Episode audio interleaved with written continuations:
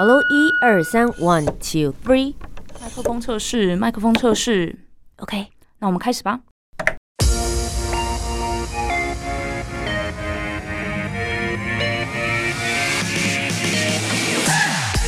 很会说，很会讲，不再是广播主持人的专利。Podcaster 没有限制，没有框架。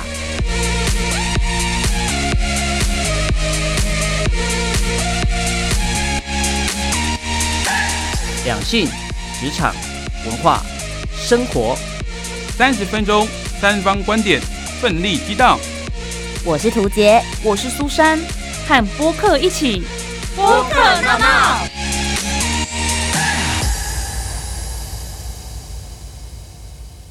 好声音不分平台，和播客一起大闹。我是涂杰，我是苏珊，欢迎收听播客闹闹。今天这集呢，我觉得蛮有意思的。嗯它好像生活在我们的生活当中，可是你要突然去看的时候，又觉得，哎，原来还有这种方式啊！是因为其实我相信大家现在在看 YouTube 好了，或者是在听 Podcast 的时候，都会发现标题后面很常会出现四个字加一个点，就是叫 feat，对，F E A T 点是什么意思呢？其实就是这一集节目他们有邀请了一个特别嘉宾的意思。对其实我们之前很常看到 feat，我啦我自己都是在专辑里面，很多歌手合作啊，这首歌 feat 谁 feat 谁什么的。嗯然后后来像图姐她 YouTuber 嘛，还有开始关注她的频道，然后去看其他的人，发现大家都在 feat 来 feat 去耶。嗯，然后包含像很多的大品牌，他们也可能有一些跨界合作。那到底 feat 这件事情可以产生一些什么样子的效应？今天我们邀请到的 podcaster 也许可以给我们一些答案哦。播客 VIP，好的，我们今天邀请到的来宾呢是来自于上班阿叔的志军，Hello。大家早安、午安、晚安，我是上班阿叔 Uncle's Radio 的共同助理人，我叫志军，智慧的智，雷霆万钧的军。我今天想要问一下志军，你们自己本身叫做上班阿叔，然后你们的英文名字叫做 Uncle's Radio，我觉得看你本人我可以看得出来，是因为真的是大叔的关系吗？对，然后一开始我们叫 Uncle's Radio 啊，其实是这样子，我们想要呃中英文交杂，然后 Radio 它不是那个台语叫做呃 Radio 吗？嗯。我们最一最早期的名字叫做呃上班阿叔双声道。我们就想要就是国语跟台语同时在里头出现，因为我自己很喜欢呃闽南语，嗯。然后有一个 YouTuber，他叫做这个绑咪胖，然后他他是三声道，就是国语、台语跟英语，嗯。所以我们起心动念是那样子，然后发现我们用的词汇或者我们在职场上面的个工作的语言实在太难了，嗯我根本没办法用台语来讲。嗯，因为其实上班阿叔，如果大家现在点进去各大平台里面去听的话，发现其实他们在聊的是比较偏向一些职场的内容。可是其实他们除了给案例之外，他们是会给分析跟一些方法。那些里面的内容，你要真的用台语或者是英文来讲，是不是相对来讲，大家的吸收度就会变得比较低一些些？我就说啦，我们的语言能力没有到。哎、可是有一些新的词啊，比如说社畜，这要怎么翻译？边缘人，这要怎么翻译？真不知道，是真不知道。所以后来就放弃了双声道这一块，你们就是专精的用华语、用中没文，错，然后好好的来跟大家分享你们自己的专业知识，跟我们分享一下你们频道里面大概是在做哪一些的节目内容跟主题。其实如果你以内容来看的话，我们大概专注在两块，一个是商业开发，当然它里头就包含着销售啦，包含了简报；另外一块叫做组织管理。那这一部分我跟 Mark 没那么熟悉，所以我们找到更多的朋友，他可能是高阶主管啦，或他本身是一个创业家，他们来谈谈他们生活当中所遇到的案例、他们的工作经验、他们的成长背景等等。所以里头我们就呃在开场的时候跟在结尾的时候就谈到一句话，叫做“用方法办公室”。因为那些大道理是你我都懂的事情，早睡早起，我们大家都知道这件事情是上班该做的嘛。问题是怎么做呢？执行很难，执行不仅难，难在于每一次都这么做。这我们很强调的就是，你得先知道方法，然后你得想办法，每一次的都尝试去做到。我知道现在还没有办法，可是至少我们可以往这个方向前进，这是我们蛮强调的事情。用方法办公室，嗯那志军，因为其实你跟你的伙伴 Mark，我会很好奇，因为你们的节目内容讲的其实还蛮专业，也分享很多的方法，这是不是跟你们自己本身的职场经历有关？你们的背景是什么？我们有一个共同背景，然后我们当然身处在白天的工作，我们做呃不同的产业别。那我们之前共同背景是教育训练，那说穿了，他更专注在成人学习。那成人学习你来看的话，在企业里头叫做企业内部的教育训练，就叫内训嘛。嗯那在外部就有各种学习的方式，最常见的叫语言，OK，如如同我们刚刚搞不定的。好，那除了这一块，这是我们的共同背景。于是我们从这个背景出发，我们就尝试的想要告诉大家，在大道理背后有没有那些我们去呃总结出来，它可以应用在自己的工作甚至是生活上的方法。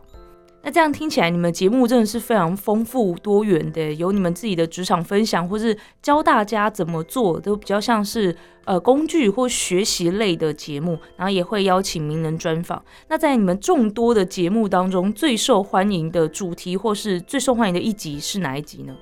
在一开始的时候，就只有我跟 Mark 两个人嘛。然后我们发现，我们大概就只能我们特别擅长的事情就是商业开发跟商业简报。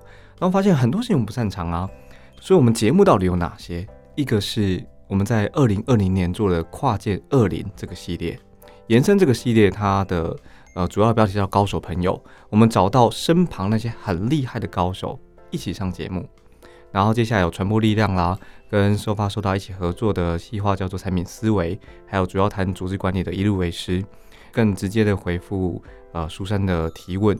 他最热门的呃，我想还是火器音乐的创办人，即灭火器的主唱杨大正。大正哥他上节目的时候跟我们聊他如何经营火器音乐。我觉得其中一个观点哈，就是你去查大正或杨大正这个词，你会发现所有人都在谈音乐跟他的情感。跟他的创作，没有人跟他聊火器音乐这音乐公司该怎么经营，所以我们找他来，我们找到一个截然不同的切入点，我们邀请他上节目聊聊，哎，音乐公司怎么经营，尤其现在是这个串流平台的时代，嗯，所以这一集特别热门，因为我觉得两点，第一，当然他本来就是名人；第二，呃，他聊的切入点是截然不同的。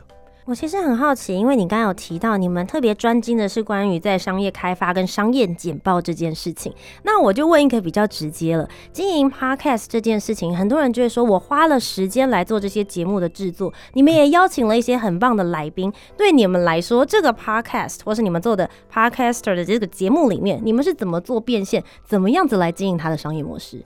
我觉得要一刀切为二，大家看 p a r k 怎么看待这件事？一个是 to C，就是流量变现，嗯这很单纯。你的流量越高，你有机会做导购。那那有人看到这个节目，然后买了商品，所以你跟他合作，这比较单纯。然后这也是大家常见的模式。第二种是 to B，那 to B 是我跟 Mark 一一直以来都比较擅长的事情，所以我们谈了几个形态，一个是节目计划，我跟你一起 co work 一个节目，看可不可以？那上架在我这边，或上架在你那边，都 OK 哦。好嗯，那有没有可能 Podcast 真的完全只是我们的呃行销管道？所以我们借由这个行销管道去产生或者去执行其他变现的可能性，比如说其中一种受访，另外一种是讲课，嗯哼，那都是我们变现的可能。嗯。好的，就如同艾志军所提到的，他们最热门的一集节目就是访问杨大正。为什么访问杨大正会这么的热门呢？他也提到了，因为他是名人。所以今天呢，我们要来讨论的主题就是，到底联名合作 fit 是不是真的有它的效益在呢？马上进入我们今天的主题。闹闹 Topic，今天值班的是非常喜欢听音乐，也会借由工作之便追星的苏珊。我近几年呢访问了一些歌手，发现呢很多歌手专辑里面九首十首歌会 fit 两到三位歌手，也就是会找一些其他歌手一起合作合唱。那我觉得相较于早期的歌手啊，专辑都是自己演唱完成，现在的专辑好像不找人合唱，反而怪怪的。然后还有一些歌手是大家很喜欢合作的，比如说歌手 A。我就在一个月里面访问两组乐团，都问到跟歌手 A 合作的事情。那大家就知道，哎、这个 feat 联名合作好像是真的是现在的趋势，所以真的是有效，能够涨人气的吗？关于联名合作这件事情，其实算是蛮常见的商业模式。比如说麦当劳之前找来了全球爆红的韩国偶像团体防弹少年团 BTS 合作，推出了限量的 BTS 套餐。那段时间应该是全世界人都在吃麦当劳吧？我自己吃了三套。那有些国家的麦当劳呢，门市天天都大排长龙，然后也有一些原本没有注意到韩国偶像的人，也都知道 BTS，因为麦当劳旁边就放了一个很大的海报，上面就紫色的，然后写的 BTS。所以这项联名合作其实造成巨大的成功，双赢。那回到我刚才讲到访问许多歌手这件事情，其实我除了录广播的专访之外，我还会请他们录制一支我问你答的小影片，作为节目的预告，然后也会在这个歌手社群媒体标注他，就是艾特他，让他去转发。其实这也是一种 fit 的概念，就透过他来转发这个影片，让他的粉丝好友知道他来上我的节目了，然后还拍了一支很有趣的影片，希望可以吸引更多的人愿意来上我的节目。那我的确有遇到那种，哇，我觉得。以他们的人气，这支影片出去一定超多人看见，然后关键字哦，疯狂打打一堆，哎，可是好像也没什么反应哎。但是呢，我有访过一组小有名气的乐团，结果引发了其他的音乐活动公司、唱片公司会主动写信来要求来上我的节目。所以今天呢，我就想要来跟大家讨论一下关于联名合作 feat 到底有没有效？那我们又要如何去挑选合作的对象，让这个效益能够发挥到最大呢？图杰怎么想？好的，接下来是主持人图杰我，那我就来一一的回复我自己个人的想法是什么。首先，联名合作到底有没有效？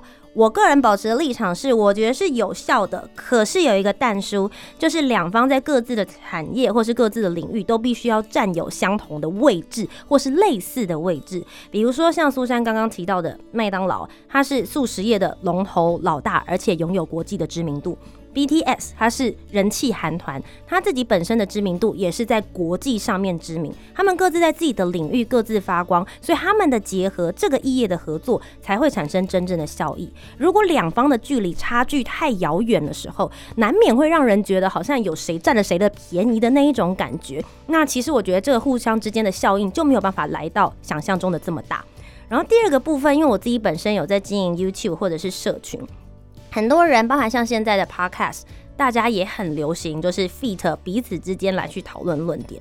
我个人的想法是，我觉得不一定有效。讲一下我自己个人的例子，我自己在 YouTube 上面的话，曾经有两支影片都是有跟人家 feed，可是我觉得没有达到一定的功效。第一个是我和上班不要看的小欧，我们一起有拍了一支影片。那我当时也觉得说，哎，因为我们其实有一个访谈，然后我就说，小欧，你觉得你现在自己的知名度大概有多少？因为我跟他认识的时候，应该是呃我在当脱口秀演员，他当时还只是店员，就是我们两个之间的对等的状况。所以，我们其实聊的东西真的是很自然。我会觉得说，我可以挖到小欧不为人知或是大家没有看到的那一面，他的粉丝应该会觉得很有趣。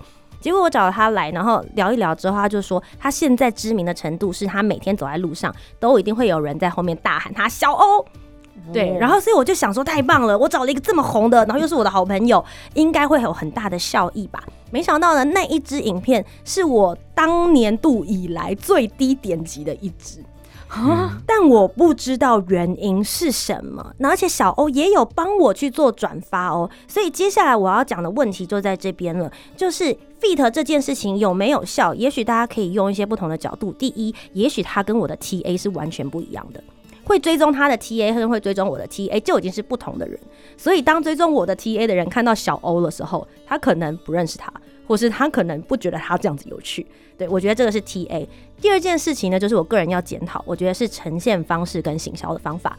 也许我自己要很清楚，我自己这边的 TA 希望用什么样子的方式可以来认识小欧，而小欧在做转发的过程的时候，我是不是也能够给予一些策划跟协助？所以我觉得 fit 不是只是这个人来到你的节目，或是只是这个人跟你产生一张照片的关系而已，你应该要去找到一个对的方法，来到达到彼此的曝光效益。最后，我觉得我有个问题是想要抛出来来问志军的。那么一定要 fit 吗？这些品牌这么喜欢联名，一定有他们的道理。fit 的影响力到底可以有多长？你们又是用透过什么样子的方式来去做观察的呢？这个难题我要丢给至今。播客这样说。我想要先复刻一下刚刚朱珊所讲的，因为他找了歌手嘛，那很多歌手会找另外一位歌手，呃，一起做合作。我我直接联想到的是这个台视很早期的一个节目叫《龙兄虎弟》，如果各位有看的话，我不确定各位有没有看。很有年纪了耶，就就透露年纪怎么办？对啊。OK OK，然后你们就先不说你们有没有看了哈。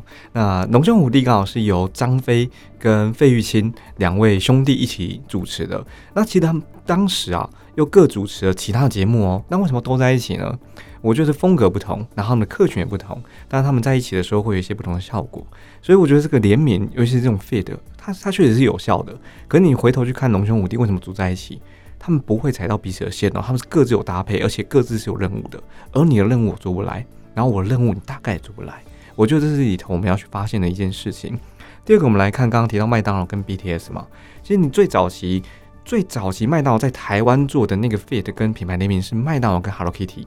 大举成功啊！就是不可思议，为什么可以买买餐点，然后然后就拿到 Hello Kitty？我想这个大家当时如果呃是麦当劳迷的话，或你就算不是麦当劳迷，大概还有这个印象。然后第三个我想要提到的是，呃，更你看我这个年代往前逐步的推进哈。现当代啊，呃，有一个数位学习的平台叫好好，他们就跟台新银行合作。现在台新入职的员工啊，他们在面试的时候，他们会去看他有没有上过好好的课程，是有认证的。所以你就从这几个例子发现，第一个，他们彼此的任务是完全可以互补的。好，你你做得来的我做不来，我做得来的你大概不太会，但我需要你，你也需要我，所以这是第一件事情。我在看联名会不会有效，我觉得是有效的。透过刚刚这几个案例，而这几个案例有一个词，我们大家可以放在心中，叫做高阶绑高阶，或者你用强强联手去理解它。两个都很强，两个放在一起，它就会有效，然后不互抢。然后第二个是。我自己在看这个呃品牌联名的时候，还有两种方式啊，分别是呃服务客户的客户跟老鹰带小鸡就大带小。服务客户的客户是我们的客群可能类似，但不完全重叠啊。比如说 m o n o s k i n 是一个笔记本笔记本品牌，他们最近呢跟吴文华是一位文字设计师，然后以毛笔字闻名。二零二二年最新上档的封面就是他来写的，就是他来画的。然后你看，笔记本跟毛笔字跟无字设计师好像有点有点关系哈。他们客群可能有点类似，至少有一群人喜欢字，喜欢艺术；有一群人喜欢写笔记，喜欢记录事情。所以这个联名就服务的客户的客户喽。那你回头来看汽车品牌也是这个样子。呃，奥迪最近找了不是代言人哦，代言人是邱泽邱先生。那么他找了品牌大使，找了 s v e c a k 的 Alex，是一个是一位创业家。s v c a k e 是一个问卷的平台，那为什么这样联名？我们就开始试想，哎，新创公司这个领域的人或使用这个服务的人，是不是都想要开欧迪的车子？我们我们可以这样大概这样搭在一块。那有没有失败案例？啊，也是有的。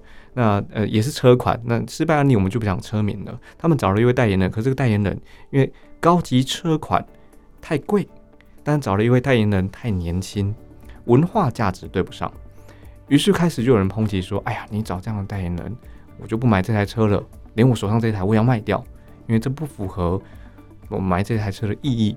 所以不是买那台车的用途，而是买这台车的意义。我刚提到老鹰带小鸡，呃，我我自己很有印象，我自己人生当中看的第三场的呃演唱会，我买了五月天的票，然后我坐在呃摇滚区，我也不知道当时呃怎么这么好运，有机会抢到这个票哈。”开场是白安，白安现在应该不是用这个艺名了，他当时应该是刚加入了相信音乐，所以我想开场是他，我是为了他去的吗？我不是诶，我我是为了五月天去的。可是白安开场让我认识了白安，让我们认识到他的歌声这个人，然后他诠释音乐的方法，其实老鹰带小鸡啦。那我跟 Mark 都很喜欢的一位前辈，呃，他也在麦当劳任职，那么我们都称呼他葛姐，呃，葛姐她。之前跟我们合作的时候也讲过一句话，他说：“我知道我拥有品牌价值，就麦当劳这个这个大 M 的这个 logo。那么如果我跟一些新创公司或者是创业公司合作的话，我知道他们的成功案例里面有一个 logo，然后是一个麦当劳黄金的这个 M，会有帮助的。我自己还是蛮钦佩格杰当时啊面对面的跟我讲下这句话。”我说我我我们是谁啊？我们是 Nobody，为什么为什么我们有机会可以跟你合作？那好不容易哦，就是啊，他有这样的起心动念，我始终很钦佩。所以综合就是我刚刚上面举的这几个例子，不管是我们实际做过的，或我们看到市场上这些案例，它大概有三个圆圈给叠在一起，分别是你相似的消费群，啊，你的受众可能类似，可是不完全重叠。诶，完全重叠那就没意思嘛。好，相似的消费群。第二个，你们大概有相似的价值观，你们看待事情、看待市场，大概有相似的价值观。第三个，你们大概有相似的文化给叠在一起。那其实我们当时在找呃杨大正大正哥的时候，当然，我们的消费群可能一部分重叠，或许是呃听他们歌的人跟听我们 podcast 的那个年纪，说不定重叠。我们有没有相似的文化？有。我们其实很少在呃，尤其是大正哥那一集，我们其实没有谈到关于政治的议题啊。当然，你去查灭火器，大概会直接查到跟政政治相关的这个题目。可是大正哥跟我们都采取很开放的角度在看商业上的合作，一定要跟政治有关系啊。其实很多时候不见得，因为那个音乐确确实诠释的很好啊。OK，那第三个是类似的价值观，所以我们看待事情、看待这一次的合作、看待我们继续往下走的下一步，大概是非常类似的。呃，三个圆圈，我觉得叠到两个就非常不简单了。你怎么想呢？Let's battle。刚才听完两位的分享，可以知道说，fit 其实还是有它的效益在，可是可能是要针对你找的对象，或者是也要思考一下自己的粉丝到底喜欢看的是什么样的东西。那如果说我现在要找 fit 的话，我应该要事前做哪些准备呢？我自己在就是事前在找到 fit 或者合作的时候，我我自己在想的还是我们有没有一个共同目标，就是我刚刚提到那三个圆圈嘛，消费。文化跟价值观中间那个，其实我我写下来叫做共同目标。我们有没有什么事情是我们两个一起做，然后可能做了一年，结束之后，你的 KPI 达到了，我的 KPI 也完成了。嗯哼，我觉得这就很像是我们跟收发收达的合作。呃，他们刚好有问问先辈，先辈们是一对的咨询，我们刚好谈用方法办公室。哎，那不就结合在一起了吗？哪里找到先辈，哪里找到这些方法，然后我可不可以更深入的去请教这个前辈？哎，可以啊，你到收发收达上面去 booking 他们的时间，那就是我们共同完成的目标。今年结束之后，哎，我跟 Mark 把这个 podcast 一集节目一季的节目又做完了，然后可能有一点营收，to B 的合作。那对于收发售人而言，哎，他们的 marketing 也做完了，然后开始先被有些人被 booking 了。那他们 KPI 达到了，我们自己设定的 KPI 达到了，我觉得那是共同目标。我们可不可以找到那个呃双赢的那一个点吧？对，交集点。那一开始要怎么找到那个交集点啊？因为可能大家所想要获得的东西，或者说想要达到目标，有点不太一样。那有时候我们在找的时候，也许会觉得说，哎，我不知道他会不会愿意跟我合作。可能我比较没有名气或比较小，可是我又觉得他很适合来。我的节目，然后很适合聊某一种主题，这时候应该怎么办？嗯，我会这么说哈，假设你遇得到对方，你就问他就好了。就是谁能比你合作的那个对方更了解他想要做到的事情，更了解他的需求？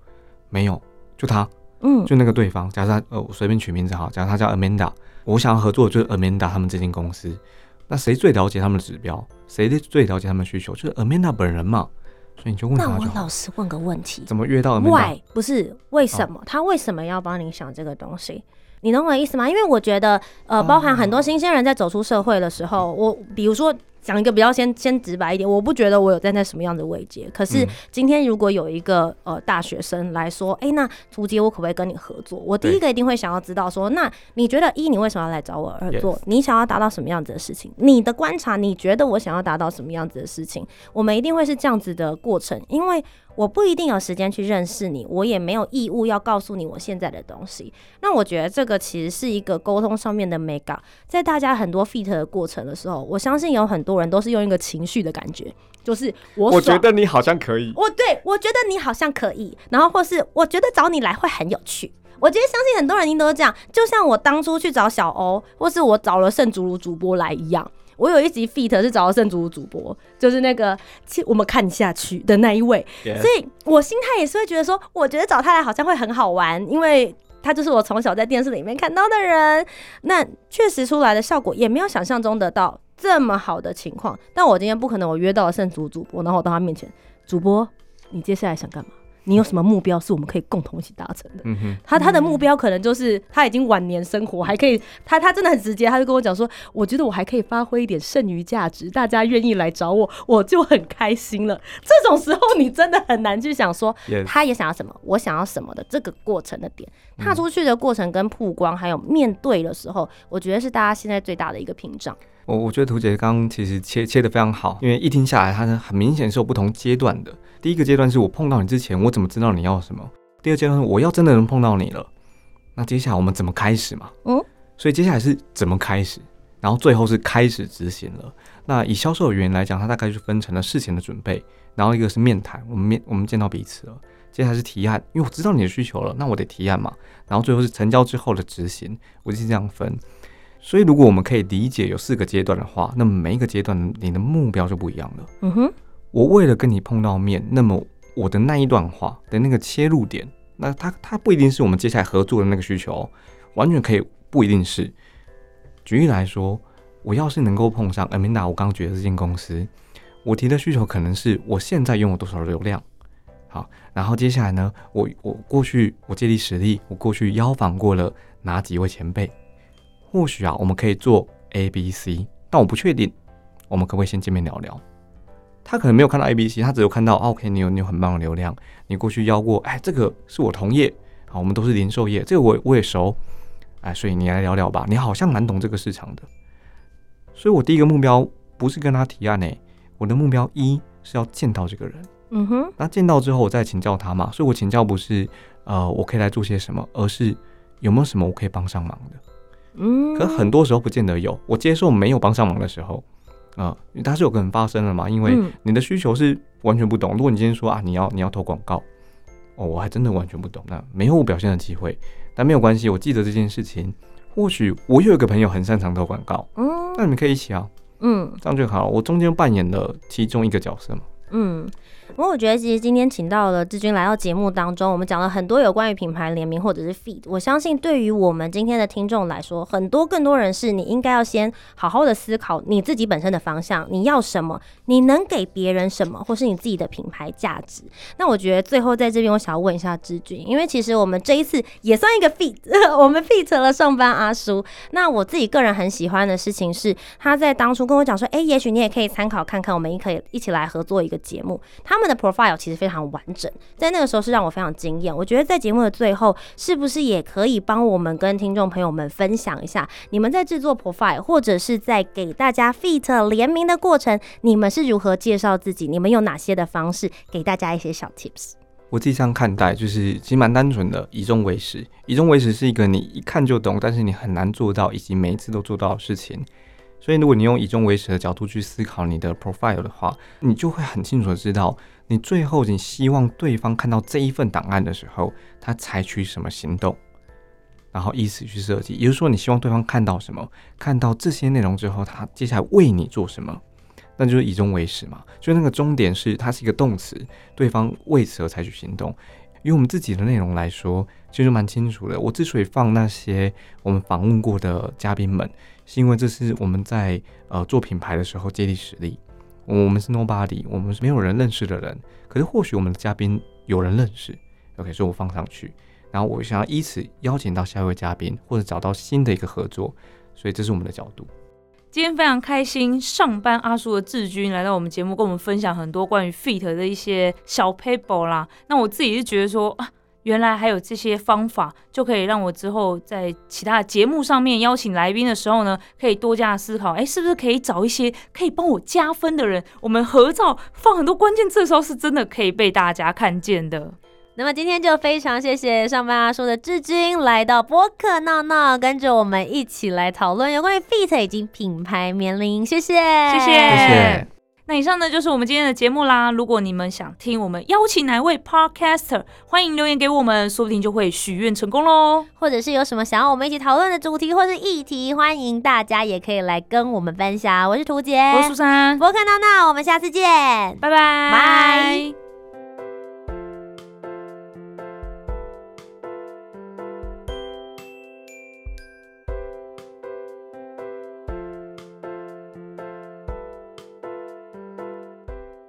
我是商业知识系的 Podcaster 志军。品牌联名合作就像是组成一个家庭、结婚一样，为彼此带来那个美好的愿景跟美好的成果。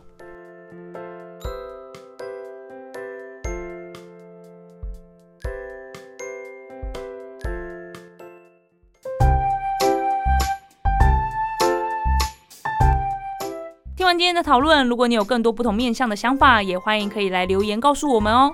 Facebook、Instagram 以及 YouTube 频道搜寻“图杰”就可以找到我。那如果你搜寻苏珊 Love Music，就可以找到苏珊啦。